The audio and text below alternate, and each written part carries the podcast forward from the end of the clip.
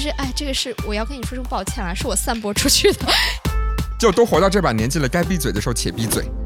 我为你好，我劝你赶紧离婚吧。你离了吗？要让员工夸你很简单，多发钱，绝对把你往死里夸。生命在于折腾，生活就在 battle battle。我是拜拜，我是胜胜。过年好，过年好，噔噔噔噔噔噔。大年三十儿。我们这发这期的时候是大年三十吗？是啊，大年三十儿，battle 陪您过大年。好，今天呢算是我们的一个加更，因为本周我们已经发过了野鸡乐评，在周三的时候，那周五的时候正好是大年三十，所以我们这一期哎就来讲讲年味儿以及社畜的年味儿年会。所以这期是叫做那个年味不能停，但年会可以。是的，哎，盛盛看了年会不能停的节目了，那个电影吗？没有，你没有吗？你没有，我以为你看过，所以你才会把年会也加进去呢。没有，就是说年会不能停这个电影吧，都是你一看它标题就大概知道他说什么事情。是的，事实上他也，我确实是也是预见了他说什么。他是投投了我们的广告吗？我们为什么还要说他？没有，就是一个怎么讲，就是把互联网上的一些生态现象整合到一部电影里面，然后加入一些。些喜剧桥桥段这样而已。好，那我们先说说社畜的年味儿，开始年会吧。盛盛应该很有话可以说吧？年会，毕竟你是如果自己成立公司，你会自己二十个节目，你会自己表演十九个的。对，就是因为我是从我第一年参加工作到现在为止，我只要我在的单位它是有年会的话，我一定在台上。多次担任主持人，我知道大家就即使没有节目，你也要上去说个话。我就不存在没有节目的时候，哎，然后莫名其妙就开始担任主持人，我就实在是不知道我这么一个口音这么重的人，非得让我上去讲那该死的普通话。可是你也很乐在其中吧？嗯，对，因为。呃，有专门的化妆师，有公司报销的衣服，然后就是呃，艺人就是我，就是喜欢出去露着脸儿 啊，明白。然后呢，表演节目呢更是不计其数了。是的，我也有幸看过，还我我们甚至同台竞技过。对，我还为您 那个对，还有直拍。哎，那个直拍我忘了放哪里了。反正我觉得盛盛的年会。其实非常的体现他个人，我甚至觉得，如果你自己，比如说后面我们 battle 工坊开公司的话，可能就成为你的专场演唱会。嗯，是的，就是呃，我会第一个节目男老板为大家表演男生独唱，第二个节目男生独舞，第三个节目男生唱跳。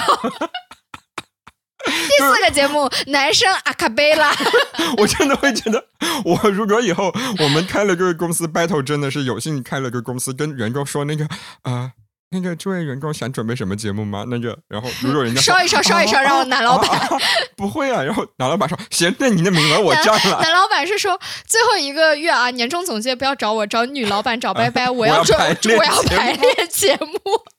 你真的，如果十八个节目，你已经是一场小型演唱会了。是的，啊好，那我们来说一下盛盛在年会上表演过哪些节目。首先是我印象很深刻，就是盛盛跟我同场竞技的，我们两个一起在那家公司的年会。啊，盛盛是准备了哪首歌来？确实是把那个怪美的和 Play 我呸结合在了一起。对，而且他还自己编曲，自己拍视频，他还有做 VCR 啊。对，就是我，就是因为我司实在是没有其他人我看得上能当我伴舞的人，我。就说那是让谁呢？只有让我自己来伴舞。我就提前就是自己搭了绿幕拍了，然后把自己抠下来放到 VCR 上面，就是我和我一起表演。是的，我当时看到就两个字：震撼。不是说 就妈的同性恋戏真多是吗？对，是这种震撼。当然表演的也是很不错啊。嗯，就纯开麦。就现在给给现在的一些，刚才说完纯开麦之后，两个人都沉默了两秒，就是正常水平啦，但是也是一些可能流量歌手无法企及的水平。啊，对，嗯，其实当时有预录一个版本，就怕因为那天还非非得让我主持，我怕我主持完之后喉咙不行。你还预录了一个版本，所以但是但是如果不行，如果但是如果不行的话，会会就会假唱的。就会对口型，就会对口型，就那个电音电到百分之九十九点九。哦，哎，你真的，我当时看到的时候，因为那是我第一份工作，我以为每家公司的年会都要以盛盛的这个标准来，你知道吗？但是因为我后面的好几家公司我都没有撑到尝到，你后边都没几份工作。对，没怎么工作，甚至工作时间没有长到我可以参加公司年会的程度。我每次年会之前就给自己放寒假，也就是辞职。然所以呢，我就是很好奇，为啥你每次就是都会？你是踊跃报名吗？对，我是踊跃，也就也不叫踊跃报名，好像就是我和我的领导、我的团队，包括我们公司负责弄年会的那群人，好像就知道啊，会有胜胜这个人。从你就是。从你入职填表开始，特长那一项参与年会，参与年会表演项目，不不不不。但是我我就真的就是我很热爱表演节目，然后我的节目就是基本上哈，从一开始到现在就肯定是，呃，我不可能拿一条现有的伴奏去唱，一定是我自己重新编曲，然后会录好配唱，然后做好刚才说的 VCR 这部分，就是一定得是这样。所以就是如果我在的公司太小，你连一个舞台都租不起，你让我在一块空地上的话，我是。我不可能，我绝对不上。哦，就是我对舞台有一定的 要求。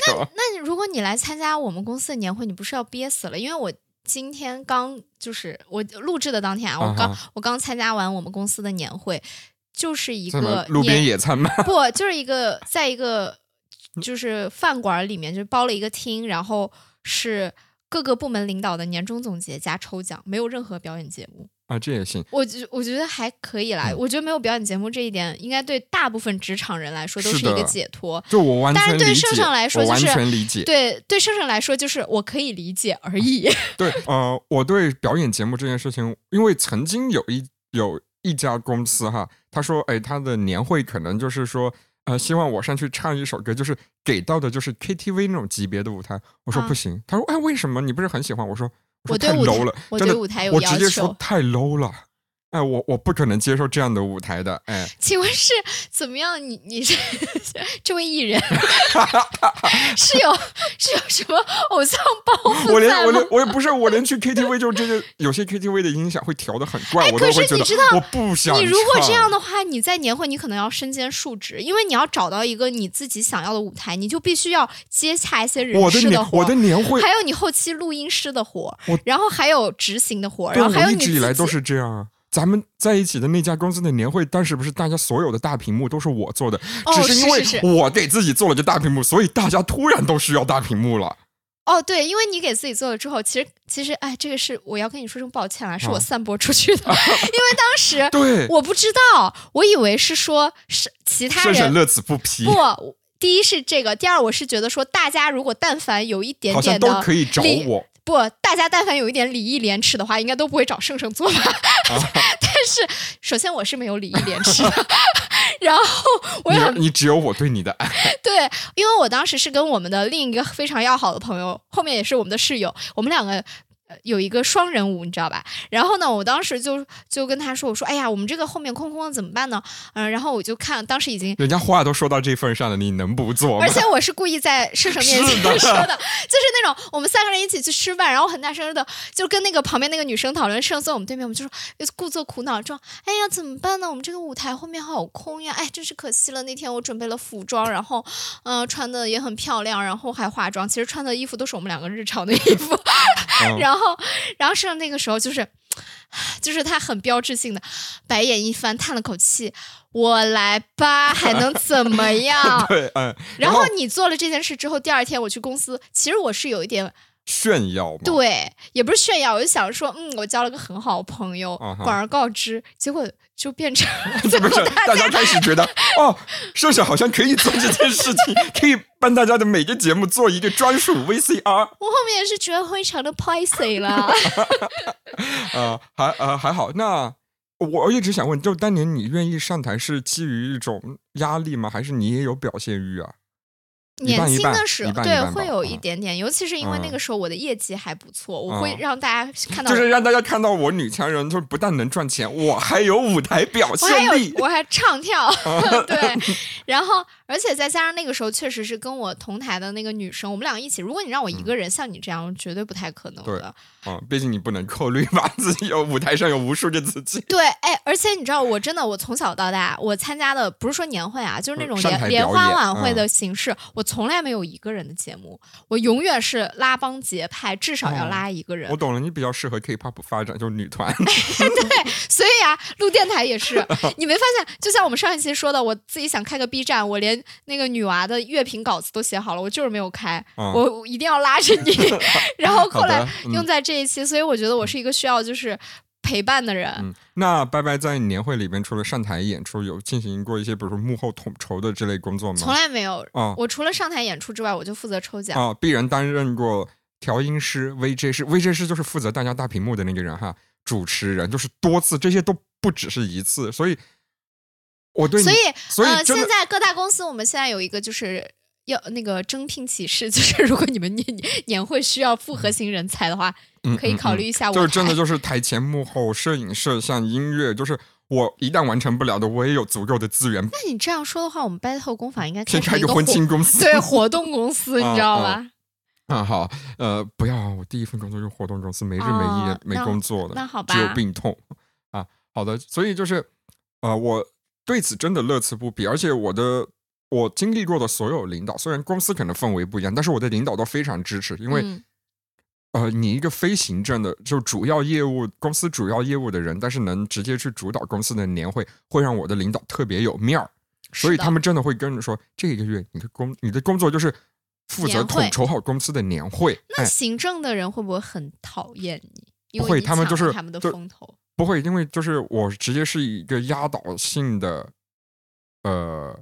审美和统筹能力，让他们觉得，就他们真的在旁边，就是负责付款就好了。哎，那还蛮好的。行，呃，那我们刚刚说了，呃，年味儿不能没有，年会可以停。那你为啥觉得年会可以停呢？是因为我累了。也还好，反正一年就这么一次。是因为我我特别能体会大家就是说很怕上台表演节目这种事情。是的，因为我觉得，呃，大部分人就是。只是来工作的，而我喜欢上台表演，是因为觉得啊，呃，怎么说呢？就是哎，贵司刚好有这个机会啊，来呃，我来为大家呈现一场高质量的演出。只是说这个级别，但是如果说你真的有一个公司的强制任务，说指定我必须进行某类型的表演，或者就是比如说你要让我上台演一个那种呃，就是展现公司艰苦奋斗的诗朗诵或者小品的话，我会说你把我辞了吧。是的，就有一种。嗯，我觉得大家讨厌年会有一种感觉是说，我都已经为你辛辛苦苦奋斗一年了，你还让我上台给你表演？笑。对，明明其实这是一个你付我钱，我给你付出我的劳劳力，这个是一个很正常的交换行为。那我凭啥还附赠你一个，对吧？逗你笑的功能呢？而且很多老板就是呃，我是没经历过，但是真的有一些老板他说，你不但要逗我笑，让这个东西必须要必须开心，你还得在这个年会的过程当中夸我。对，歌颂歌颂老板的那个居功至伟。对，要让员工夸你很简单，多发钱，绝对把你往死里夸。对呀，真的超级。因为我们今天抽奖，抽奖是直接发现金，然后就是加老板微信。我从来没有一次那么主动的加老板微信，就是老板二维码还没亮出来，我就。老板在那边陪酒呢，白白在旁边。老板，老板，二维码，二维码，二维码。我扫您，我扫您，我扫您。你是要微信还是支付宝啊？我扫您，我扫您，还是微信了？支付宝不太好意思。怎么怕人家偷你小资？不是不是，就是支付宝的话，有一种不想跟老板建立联系，但是想要老板的钱。虽然我心里确实也是如此。而且是那个呃，我我因为就要说到我其实四年没参加过年会，不是因为我不行，不是因为大家不需要我，是因为我现在在的这家公司从我进来的那一年取消年会，因为老板就是那种他觉得这是一个。劳命伤财就特别没意义的一件事情，但是据说我我现在在的公司的之前的年会，老板是必须上去表演节目，老板说了几年的相声，但他后来没继续说呃要弄年会，可能是因为他的段子用完了吧？是的，嗯，但是他可能本身就觉得这是一件非常没有意义的事情啊，可能别别的打工人上台觉得说。就是那心里是我靠，嗯，还要老娘或者大爷装孙子给你看，圣上是五娘来了，请让道。就是说那个啊，天后来袭，就是我真的是那种啊，只能唱一首歌吗？我也我的节目一般十五分钟打底。对，所以呃，我们说年会这个东西呢，如果你说。只是那种大家其乐融融抽个奖，我觉得谁都想参加。嗯，毕竟对吧？对员工有益的事情，你把员工放心里，员工把你高高捧起，你让员工装孙子，员工背后咋说你，我就不知道。你让员工装孙装，你让员工装孙子，员工说你是傻子。是的，对的。所以呃，年会。这件事情呢，我觉得见仁见智，看每个公司怎么去调和它的一个形式吧。对，然后我们如果真的有老板听到这里的话，就是会有老板听我们的电台吗？那么无聊，就是公司快破产的老板。那会加速破产吧？对对对，打工人听我们会加速。你都沦落到听我台，哎，你都沦落到听我台的地步。你你都那个选择听我们，你都下沉到听我台的地步了，就是还是张罗一下公司吧，就不要办年会了，劳命伤财的。帮我们的音频播放好。那我们讲完了打工人的年味儿先行军年会的部分，那我们来说一说真正的年味儿。那你的年味是从什么时候开始呢？嗯。就是每年应该是 买票的时候，买车票的时候是吗？买机票哦，那肯定是。我觉得很多人应该都是这样。我大概是从约美甲开始，因为我约美甲的时间比买票的时间更早。对，我发现很多女生就是过年一定要做个美甲，或者做的做个妆发。呀，就是美甲就是很重要，就是挑款式，你知道吗？是因为做一个好的美甲可以说啊，我这美甲不太方便干家务活。哎，你看这个固化思维了是不是？没有，就是只是因为好看，然后很喜庆。尤其你知道我之前做美什么要在要在美甲上贴五福吗？差不多。你知道我之前做美甲，大学的时候就只喜欢做黑的。哦。但是呢，我这两年就开始挑一些 红色，红色鎏金，上面再撒点金粉。对，就很 像春联贴在手指甲上。以前做黑色是想给那个家里人一些震撼，就是嗯。呃，就是本小姐不拘泥于传统，然后现在觉得红红火火过大年。是的，而且从前年开始，我已经有了我的春节斥候，就我的春节探兵，因为就是再过几年，你就要自己呃。呃，研末然后写春联了。就是我的春节斥候是谁呢？就是我小舅的女儿，因为她前两年刚上大学，然后你也知道大学生放假比较早嘛，所以是有听我们节目的那位吗？是，所以你好啊。所以呢，她每年就会提前回家嘛，然后我就会说，你这几家美甲店，你挨个给我打电话问一下，我我会把我的款式，我要这个款式多少钱哈？对，然后他会，哎，他给我列列的很清楚，他不会觉得那他很适合打工，说实话。他说：“他说我们 battle 工坊就是已经预定好的第一位 呃零号员工，零号员工。啊，是，然后他就会给我，然后就就会每，而且你知道，你你会真的感觉他把这个事儿当成个事儿啊，就是那种比如说突然店家，比如说从两点半改到三点半这种事情，尤其是约美甲嘛，对我们来说就是那种。”都不算是日常的东西，就是你就随口一说就行了，甚至有时候可能忘到第二天才说。他就是第一时间给你汇报，以一种很严严肃，然后很严重的态度跟我说：“姐姐，这个美甲从两点半改到三点半了。”我说：“哦，好，改吧。”他他好适合当我们的秘书，他真的很适合。然后，而且他就是会各种，因为他知道我爱喝酒，他甚至把酒买好了。然后他好温暖，对，但是他跟我说：“姐姐，你可以给我列一个酒单吗？怎么调酒？”我说：“你自己不会去小红书找啊？你都不给人家钱，你还给人家指令，你姐姐怎么当的啊？也是了，就是这位这位妹妹听众，就是我我未来的那个秘书零号员工，零号员工啊，秘书妹妹就是。”你姐姐穷的很，她不给你钱，你也不能怪她。我已经跟她说了，我说你每年收到压岁钱应该比我每年就是打工。节约下来的钱要更多，所以你还会节约钱呢？会啊，所以我跟他说，所以今年你要付这个钱。然后他让我出九单，我说我很忙，其实我每天都在摸鱼。为了赶快，我说我很忙，为了赶快拯救妹妹与你这个水火之中，我们都要加快我们的步伐，早日 让我台就是。开始运作，对，而且你知道美甲那个时间真的很可怕。我们当时，你知道我今年我大概是提前二十天去预约，还要预约？对，因为你知道，如果提前一个礼拜，其实是没有位置的。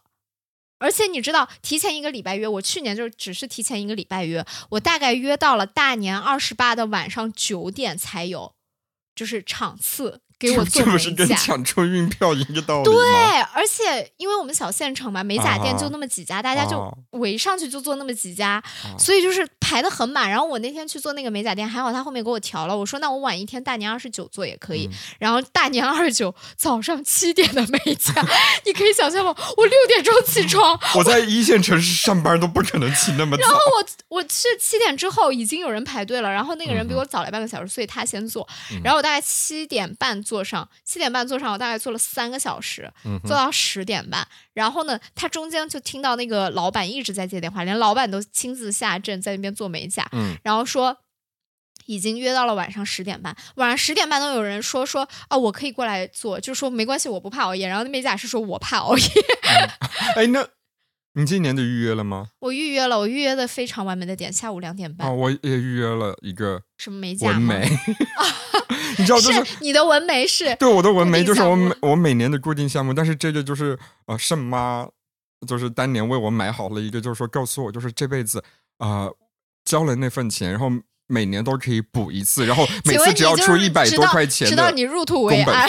对，就是哎，那你等一下，顺序不吉利，你死那天是不是要需要那个人过来？不用，不用，不用，不用，不用，不用，不用，就是因为我我的确是眉毛比较淡嘛，然后那个阿姨的确纹的不错，然后每年我妈跟我就商量我回家买机票的时间，只是为了配合人家纹纹眉的时间。哎，就是今年就是更深，就之前都是说回到家，然后第二天去见那个纹眉师，然后今年是因为人家纹眉师是在昆明，所以我就是必须买一个。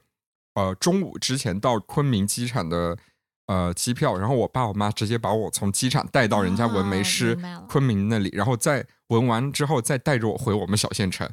是哦，对，我跟你说，为什么我要提前那么早去预约？因为我突然想起来一件事情，我们那个地方呢，春节结婚订婚的人非常多，所以就是那个时候做美甲的新娘和准新娘也非常多，嗯，所以我就是要跟他们抢。你知道吧？然后呢，我几乎就是从我知道什么时候放假那一刻开始，我就立马 预约 去询价，开始找各种样式。所以我的年味儿应该是从预约美甲开始了。但是我们刚才其实说的是一些。比较让人快乐啊！我们现在开始进入不快乐的部分了。哎，是，比如说，我们也知道，大家现在很流行断亲，不想回家过年，就是因为年味里面掺杂了一些非常可怕的味道。那我周围已经有两位同公司的同事明确表示，我今年不会回家过年。然后有一个就是，就是因为他到现对他到他到现在都没有买票。他说：“再说吧，买不到就算了。”是的，就是我觉得这个已经成为了一种，就本来我从小到大一直觉得，我至今我仍然觉得过年这个过年本身是一件非常美好、重要、美好的事情。可是你一些不识好歹的长辈却把这件事弄得非常的糟心。这里我就要说一下，圣圣前两天给我推荐的一个，那个好解气哦，对，一个非常一个小游戏的链接吧，那个应该是，就是呃，假设你在舌战群儒对。占你的七大姑八大姨，你真的可以随意的骂他，我无差别攻击，甚至里面有一个圣人说，哎，我觉得他人大爷，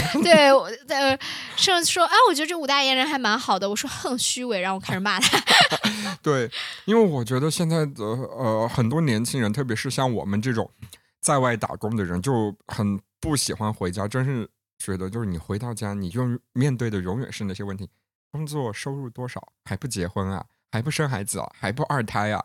然后，哎呀，我们都这把年纪了，你再不找一个，以后谁照顾你啊？就是老生常谈这些。好，那我先来问拜拜一句话，因为我觉得相信所有人都听过的一句话，就说：“哎呀，问你怎么了，都是为你好。”你觉得他们真是为你好吗？为我好，给我打钱啊！我我真的对他们说过这句话，我说为我好，今年压岁钱打算给我多少？对我从来不觉得这些话是。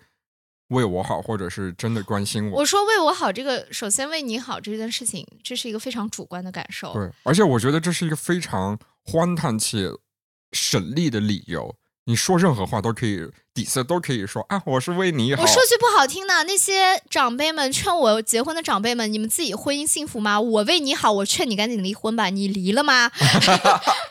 对的，哎哎，我真的觉得就是说，呃。反正一旦有，因为我说实话遇到的还很少，因为我在家里恨过一次，因为他们有一年曾经问过我说：“哎，就是有没有谈恋爱？”就是很早之前的，就是好像是我来北京第一年。就是有没有谈恋爱啊？有没有什么？但是但是我爸妈没说话，因为我其实对爸妈出轨了，但是可能其他亲戚还不知道。我当时直接就是在大年三十撂下，把筷子轻轻一摆，但是当然不是那种就是说很愤怒的，就是轻轻一摆，说我说我说明年再问这个我就不回来过年了。嗯，然后从那之后再也没有人问过。哇，那你这个很好，因为我觉得你你你有一个很好，就是可能比别人稍微好一点，是因为你爸妈是。知道知道真实情况的，对，但是可能很多朋友他们就是比如像我一样，没有办法跟爸妈，甚至连跟爸妈沟通都是不太可能的。嗯，然后甚至你像我们家的亲戚的跟我同龄的女生里面都结婚了，除了我，所以我现在就是我们的零号员工，我非常看重他。我说你，我说你可以结婚，但是你千万不能像他们一样结婚，你只能嫁给爱情。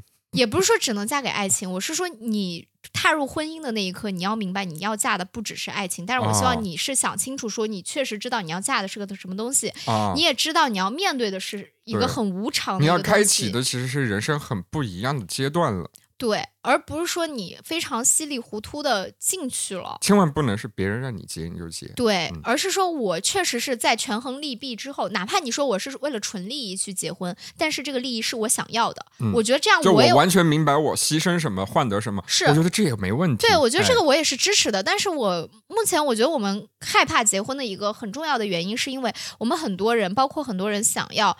进入婚姻的一个原因，都是因为我们看到了一个爱的模模样，然后我们进去了之后，发现呀，这个东西变质喽，酸臭喽。对，而且我觉得，甚至有些人他不是说我发现一个爱的美好的模样，我觉得那种起码是说他看到婚姻的美好。很多人可能就是觉得周围人都结了，我再不结就不行了。不是有啥不行的呢？我我一直我我之前其实也是有这种的，因为我之前我觉得。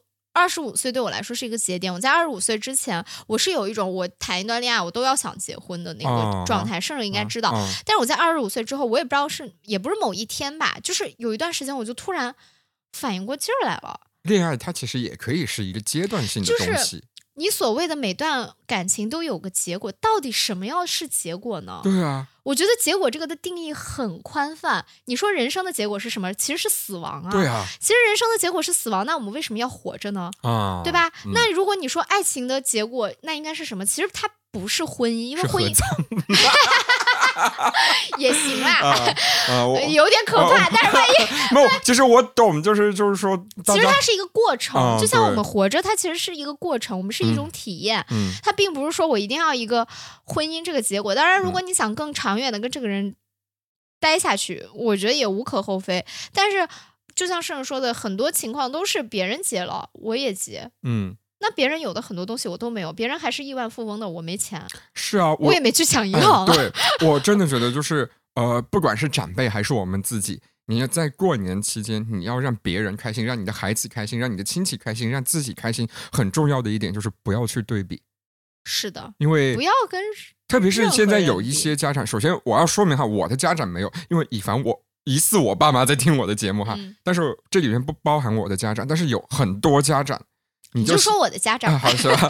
就就大家喜欢对比，我就想问一下那些家长，你的孩子有有要求过你说必须是什么？你们县的最有钱的那家人，或者是书香门第，能让你们能帮他赢在所有起跑线上吗？没有，所以不要来要求你的孩子。对啊，而且说句不好听的，你的孩子是不能选择父母的，父母的。哎，你们好歹能选择，就是什么时候要这个孩子呢？所以就是千万不要在你们还能选择要几个呢？哎。哎，对对对，再说下去就不能说了。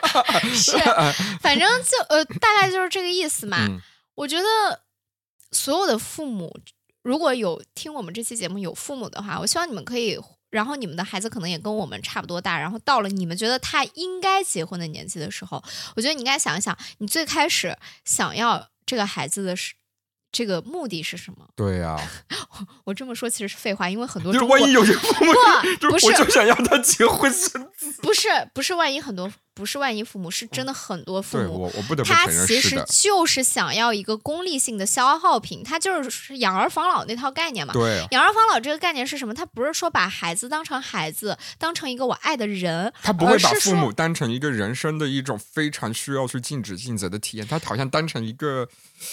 你欠我的，哎，对，小孩欠我的，小孩就得结婚，我把你带到这个世界上，你感恩戴德吧，你让你听我几句，怎么了？尤其因为我是女生嘛，所以我的父母经常对我说的一个话就是说，你嫁人了，我们的责任也就尽完了。那我现在想对我父母说，如果我嫁人了，你们的责任尽完了，我是不是也可以不赡养你们了呢？对啊，这个事情是相互的吧，爸爸妈妈。虽然我知道你们不会听这期节目，没事啊，有那个。找爸爸妈妈要七千块钱婚纱摄影费的弟弟啊，啊，弟弟应该也不会听，但是我觉得这个就是一个相互的呀。是的。什么叫哦？我我结婚，我结婚了，你们就是放下心来了，你们对我的责任就尽完，那我对你们的赡养义务是不是也从我结婚那一刻就可以抛下了？哎，就是对吧？这个东西是相互的吧？你不能既要又要吧？嗯，对的，就是刚刚就说了，哎，呃，如果想过好一个年，最重要的就是。我觉得，我觉得过好一个年，其实问题不在于我们年轻人，而在于那些不识好歹的长辈有点眼力劲儿。是的，嗯，我非常同意这句话。是的，所以呢，除了催婚压力之外，我们可以想一些非常地域性的压力，比如说我那边，除了催婚压力之外，我还有一些时尚压力。这个说出来我都觉得很可笑，你知道我跟别的地方人说，我跟别的地方人说，人家都不懂，因为你知道现在很多段我就不懂，很多人段子都是，比如说我在大城市的时候是光鲜亮丽的 Linda，回村之后就是那个翠芬二狗，但是我不是，我在大城市是翠芬二狗，回家就必须是光鲜亮丽的 Linda。哎，对，因为呃，我一开始为什么说我不懂，但是又说我理解，就是我不懂的地方是因为我从小到大没经历过这种事情，然后我理解又是。基于呃，我们公司有那么一两个同事，他们每次回去之前要先去做头发、做指甲、做睫毛，一整年下来就只有过年前会做。嗯，对。然后我突然就是意识到，哦，原来好多人需要一种光鲜亮丽的方式回去。然后我今年也不免俗的，我真的是好多年了，我没给家里买东西，嗯，至少没给我爸妈，就是买那种就是很不错的东西，就随便买点儿。但是今年就是到。昨天、今天加在一起，可能已经花了一千多块钱，就直接寄到家里。天哪！但是突然就是还是免不了那种，哎，我得回去有面儿。对，是这样的。我觉得就是呃，时尚压力后面映射的就是这种面子压力。对，有一种我在大城市打工了，嗯，我就得回去，好像即使我可能真的过得不咋地，但是我也得让大家知道说，谁知道你那一千多块钱的东西，还有你做的美甲、你的衣服，不是？信用卡刷来的，对，就是大家老觉得说我在大城市打拼，好像就要比县城要要好，对，所以我要呈现的那个面貌要好。当然你说的是一部分，但是我说的时尚压力不是说我从大城市回去，而是只要我们过年那个地方就会呈现这种压力，因为大家知道我们温州其实有很多都是做呃服装啊啊那个皮鞋生意的，甚至早年间的时候，温州俗称中国小巴黎，对。真的，我跟你讲，温州那个时候最早的那些沿海地区的服装，其实都是我们那边代加工厂。我们是直接从巴黎、米兰、时装周，华是不是就是你们那儿的地方？对，浙浙浙江嘛。对啊，就大家买很多衣服，你会看到是金华这些地方发的。然后就是就是他们会去时装周扒款式，然后就是发呃就是制作进行复刻，对，复刻复刻到全国各地。所以其实我们那边到现我们那边到现在还有那种。只卖布料的店哦，就是你可以去定制衣服，就是每一家都有自己的审美。对，它有几个款式，然后就是量体裁衣的店，所以你会看到那些，就是我走在大街上，几乎哪怕是跟我妈一样年龄的。就是阿姨们都打扮的非常的好看，光鲜亮丽，甚至他们有一些衣服衣服，我看到都会想说，哦，这个有没有同款？哇，真的，上海人民听了都要对，就是真的很好看，然后而且就是很有气质，而且我我说一个我小时候的观察吧，我说，呃，我小时候就是过年的时候，尤其是过年的菜市场里面，你就会看到两波买菜的人穿着不同的衣服，那些穿着睡衣的，一定是一直在本地的。本地女人，然后那些穿着貂皮去买 菜的，绝对是外地外地回去的，就是咱这面儿。因为我妈就是会穿着貂皮去买衣服，貂对，然后而且我妈每一次你知道吗？我妈在就是在外地的时候，跟我爸在外地做生意的时候，她其实每天都穿的很随意，但是回家之后，每天早上去菜市场都要先化个妆，穿好衣服再去菜市场买买菜。我去。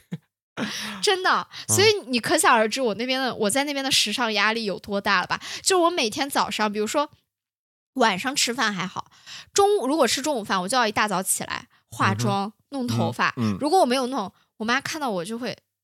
说你要不回去描两笔？我给大家描述一下，现在正正在跟我录播客的拜拜的整个身上的颜色的饱和度和鲜艳程度，还比不上我的一双袜子。对，但是我回去就是你知道吗？就是那种，就是必须要时尚穿搭，都市丽人，好会穿哦！就是我我真的我回回家穿搭就是荣获荣获屡次荣获，哇，好会穿哦，拜拜的那种。然后以及哇，你怎么那么会化妆？所以拜拜今年，但殊不知我今我在北京就几乎就是乱穿，一次不化妆。过几天，明天就要回家的这个整一个 look，可以给大家介绍一下，就大概有什么构想。明天因为是高铁嘛，要坐很长时间，所以 就是瓜子饮料、矿泉水。对，然后再加上因为晚上到家的时候已经是深夜了，没有人看到我，所以就一时就北京怎么穿？大年三十那天要穿什么？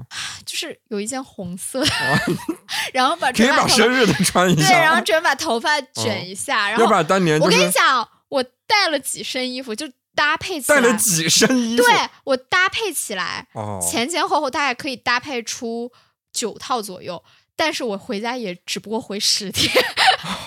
那好的，嗯，所以就大家可想而知啊，我这个回家的时尚压力有多大。我大概在真的是早于美甲之前是。比如说今年不是二月过年嘛，我大概从十一月底我就开始想我要 带哪些衣服回家了。好，这是一个时尚压力。那还有一个压力就是，因为你比较重吧，带小孩，你你有带小孩吗？我没有，问题就是你不是之前有带小孩玩那个 Switch 吗？他们已经不是小孩，他们两个有一个在读研究生，一个在哦哦哦哦，一个已经工作了哦。那但是以前会有，因为我。我跟大家说，就是我奶奶家的三个孩子，我是最大的。然后比我小的第二个妹妹，她比我小八岁。然后再往下一个妹妹，她比我小九岁。是，所以就是说，就是你有一段时间你要成为就是带着两个妹妹放烟花的那个哥哥。再加上就是两个妹妹，女生嘛，她可能不太敢去点，但是她喜欢看。所以大概有三到四年的时间，就大学那段时间，就是。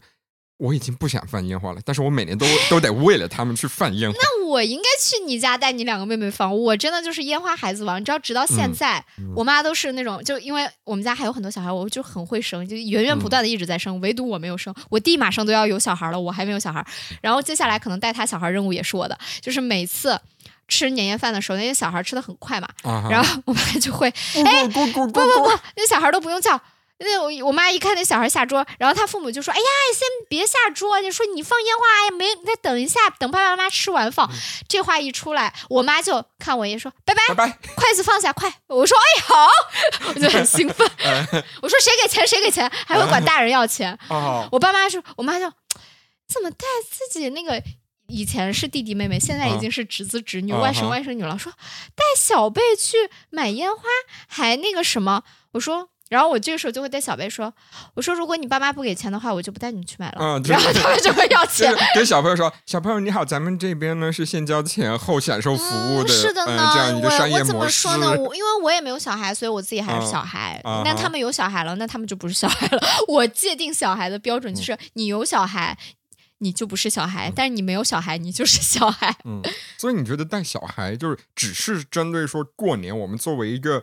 比他们年长或者辈长的一个人，就带着小孩，其实是不是还是一件相对有能获得一些快乐的事情？哦，那你是没有长时间的，就是那个妈或者爸出去玩一天，然后把小孩塞到你这里的经历。你知道，我曾曾经，我曾经觉得带我外甥女是一件很快乐的事情，因为我只带她放烟花两个小时。直到有一天，我姐可能因为前几年的经验，她觉得我外甥女和我。外甥跟我玩的非常好，所以有一天她跟她老公出去不知道干什么，然后呢把两个孩子放在我这里，一天我快要疯了。那个外甥女呢，就是在麻将很爱。他不是爱打麻将，他就是爱把爱把那些麻将堆到一起，就当成积木。对，而且我们家他很爱玩我们家那个自动麻将机，就摁好几次，然后有一次差点摁坏，我被他吓死，因为这个东西摁坏，我妈可能会把我腿打断。这可是南方很多城市家里的命根子。对，然后我吓死，你知道，我是当时甚至是想一把火烧了我们家，就毁灭证据。然后，然后。然后后来我真的太太那个什么，我心想好，我不能被他带跑，我要给这个小孩一些问题让他思考，因为他思考他就会累。然后我就说，问一个大概刚上一年级小孩，我说你的梦想是什么？小孩子听到这些应该会跟你，哎，他说的很正经，对他应该会说很多，就是你听上去很无厘头，但是他会很沉浸。我以为他会说什么，我想买很多很多玩具，这种就是。很没有那个建设性的梦想，结果他一上来过来一句说：“我想成为 diva，我想成为一名作家。”我说：“你知道作家是什么吗？” 我还质疑他，我说：“你一年级，你知道作家是什么？”我说你，然后他说我知道呀。我说那你说作家是什么？他说就是写写书的、写字的。我说你还真知道作家是什么？我就有点聊不下去了，你知道吧？我说那你为作家那个奉献过怎样的努力呢？你想成为作家？他说没有啊，你只是想问我成为什么，你又没有想问我一定要为了这个事情做什么。我突然，我那一刻觉得，哦，对，梦想只是梦想。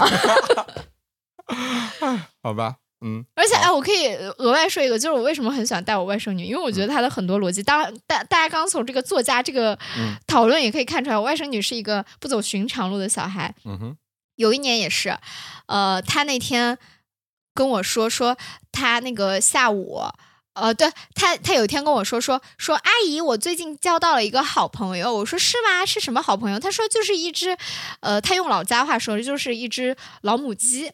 哦，对，然后呢？他说啊，我跟他天天玩玩玩玩，怎么样？我说，哎呦，那你还挺好的。我还试图用一个童真的，我还被他绕进去。我也就是说，哦，那你跟他说点什么呢？然后他就他就说，呃，他说他说，嗯，对我们玩的很好。他说，但是我外公下午把它炖掉吃了。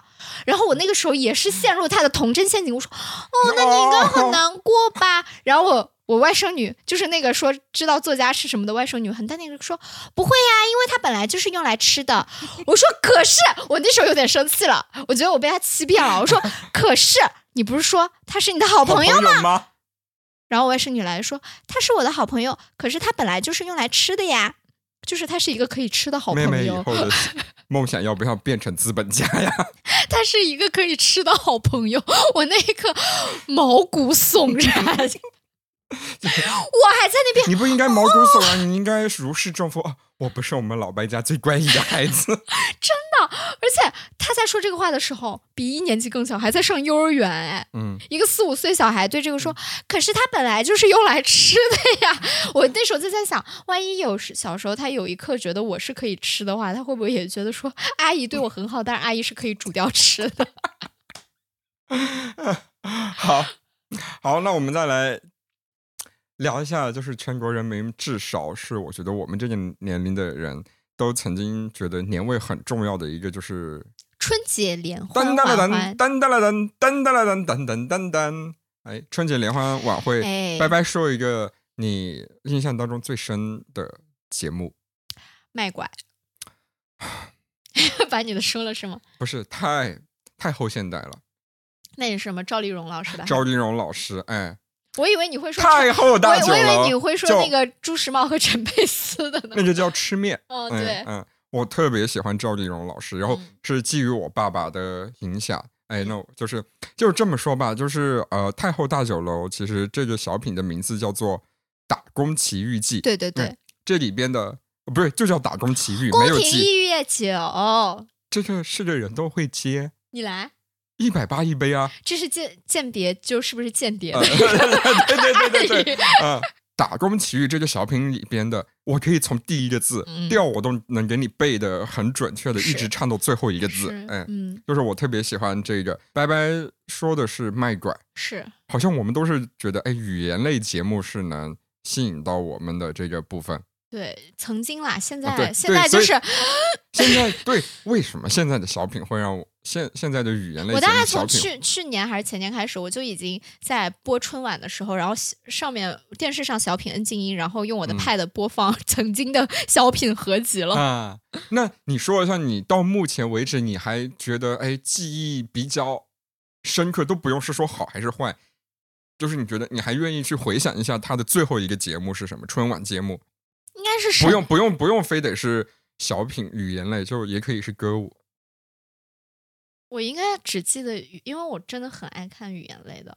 我应该是沈腾的那个和马丽的有一个，就是关于那个讹人的那个，我忘了。但是我后来才知道，哦，原来那个的指导也是赵本山，所以其实我爱的是赵本山。啊，对。那我其实最后一个，我觉得我还愿意看下去的，其实已经是陈奕迅和王菲的那个。那很早哎。对，那是我是初中的时候了吧？哎，包括其实马丽和沈腾，我一直觉得他们的电影很多我都还挺喜欢的，但是春晚小品真的就会让我觉得，哦。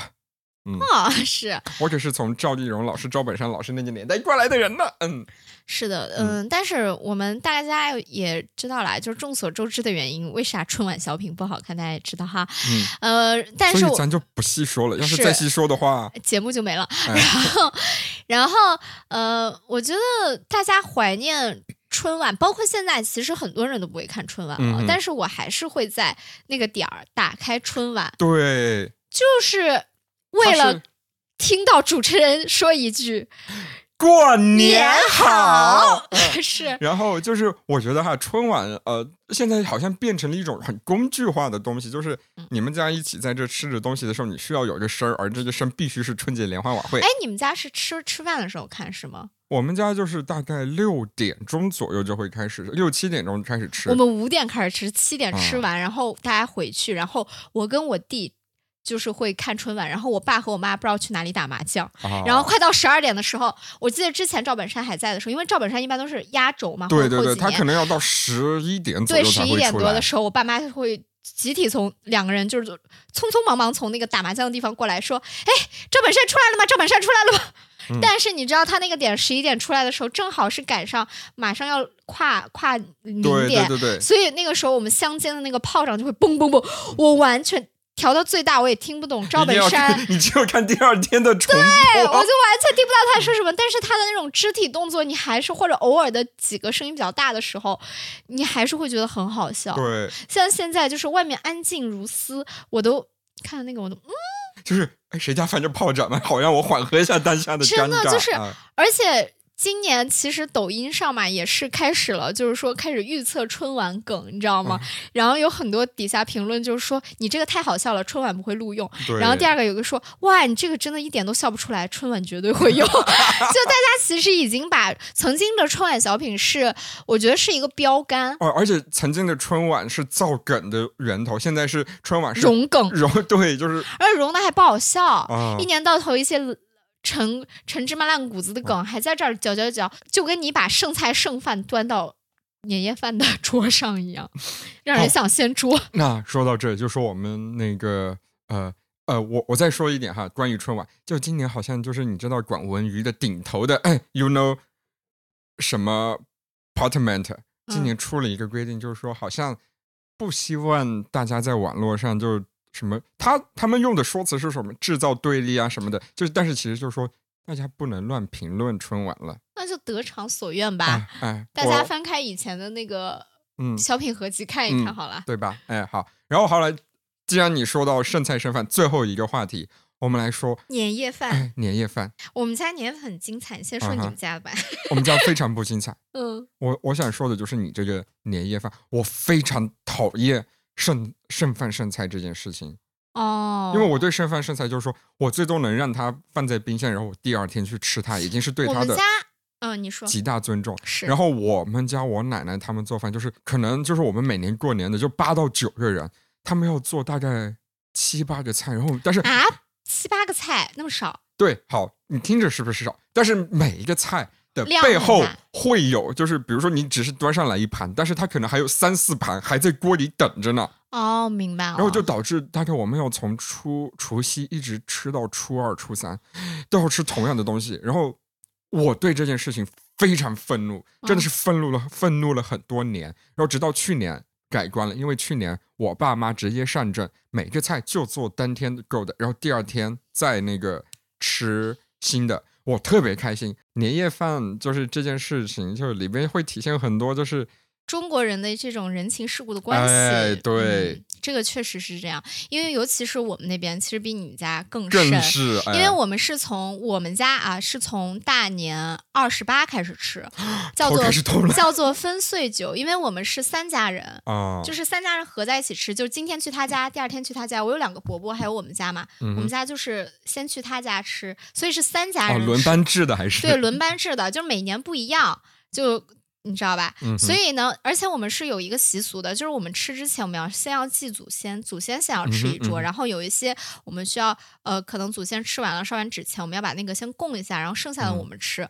然后我们的菜是这个样子的啊，我觉得你应该听了你会疯掉。我们是呃八个拼盘，冷盘就是水果、冷菜、海鲜八个拼盘不同的，所以其实一共是十六种菜色，对。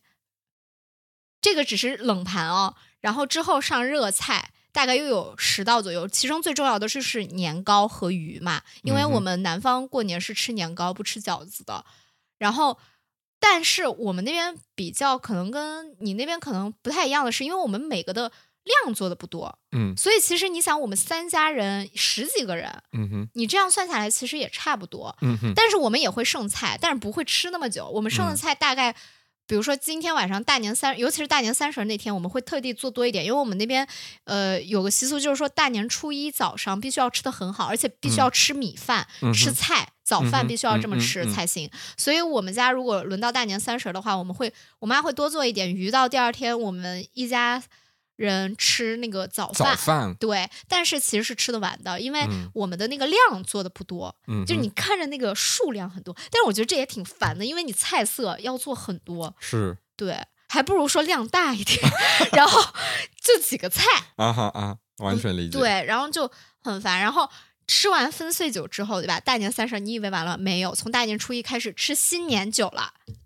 新年酒呢，又是跟不同的人吃，就是要跟一些朋友吃，或者是跟外婆家的亲戚吃，因为这边是爷爷奶奶家的亲戚。哎，我们那边也是。对，然后就是新年酒，然后新年酒呢，中间还要掺杂一些，比如说你本地的人情往来，什么兄弟酒、姐妹酒，就同村的一些同年龄的小孩。但是这些我们可能就是去呃饭店吃，或者是我们表兄弟姐妹聚会也会吃。嗯嗯。所以我就是从回家，呃。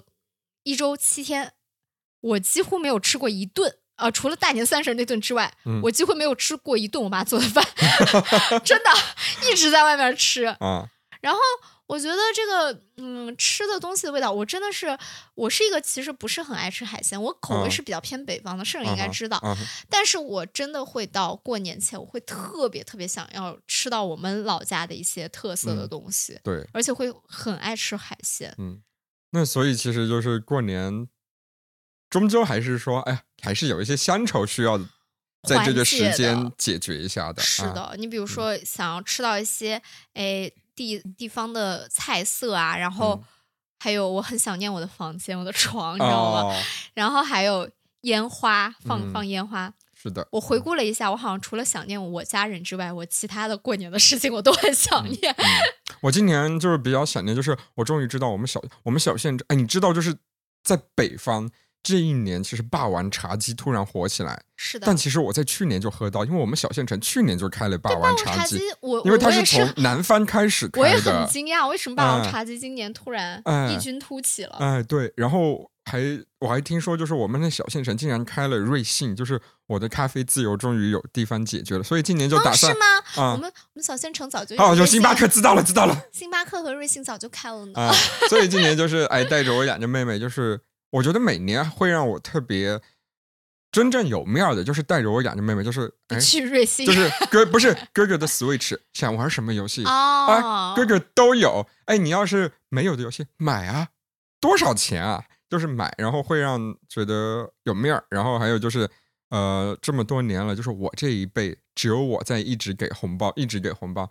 然后去年开始不给两个妹妹了，就是哎，两位都已经大学毕业了哈，哎，就是 不会给了啊。但是给奶奶的就是我能给，然后再加上呃，就是怎么说呢？我是我们这个家里边，哎，只要我一出动，一定能让大家开心的那个。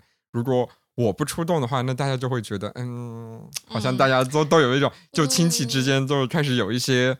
畏畏缩缩的，哎哎，对对对对对，每年回去呢，就是稍微有这个盼头吧。其实，但是最基本的就是让爸妈有面儿。以前其实不太理解，尤其是小时候，呃，不太理解说，因为小孩子想过年的心情很容易理解嘛，压岁钱好吃的，但是不理解说大人为什么也那么想过年。其实自己打工之后才理解，说一年到头真的就是想着那一顿饭，哎，就是我觉得就是中国人骨子里的那种连结。嗯，对对，那一年就是你会觉得家的味道会突然变得非常重。是的，所以有些不知好歹的长辈不要在那边催婚了啊，让家的味道变味了。不要总觉得是因为子女不乖才让这个家里的年味少了什么，是你们的问题。你们乱说话，对，所以说就都活到这把年纪了，该闭嘴的时候且闭嘴。对，然后这期节目放出来应该是早上八点，应该还有十二个小时呢，春节联欢晚会就要开始了。嗯，呃，那也希望大家可以过个好年，对，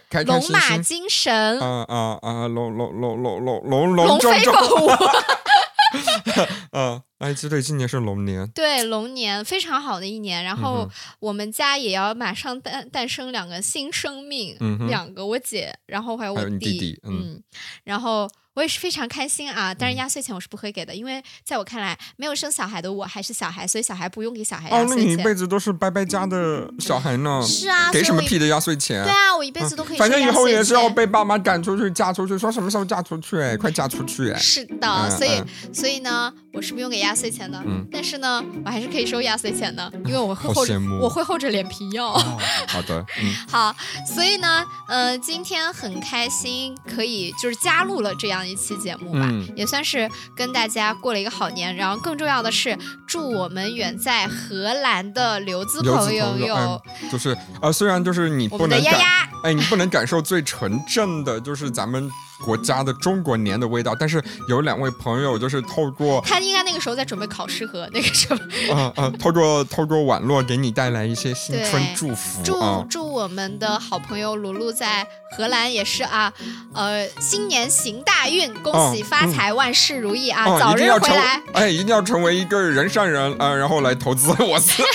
开玩笑，开玩笑，不要有这个压力。呃，大家新年快乐，新年快乐，龙年吉祥。然后卢卢也是新年快乐，龙年吉祥。嗯，龙年吉祥。好，好，这里是 battle battle，生命在于折腾，生活就在 battle battle，噼里啪啦，噼里啪啦，就给大家放个烟花。对，我是拜拜，我是胜胜，再见，再见，新年快乐，新年快乐，过年好。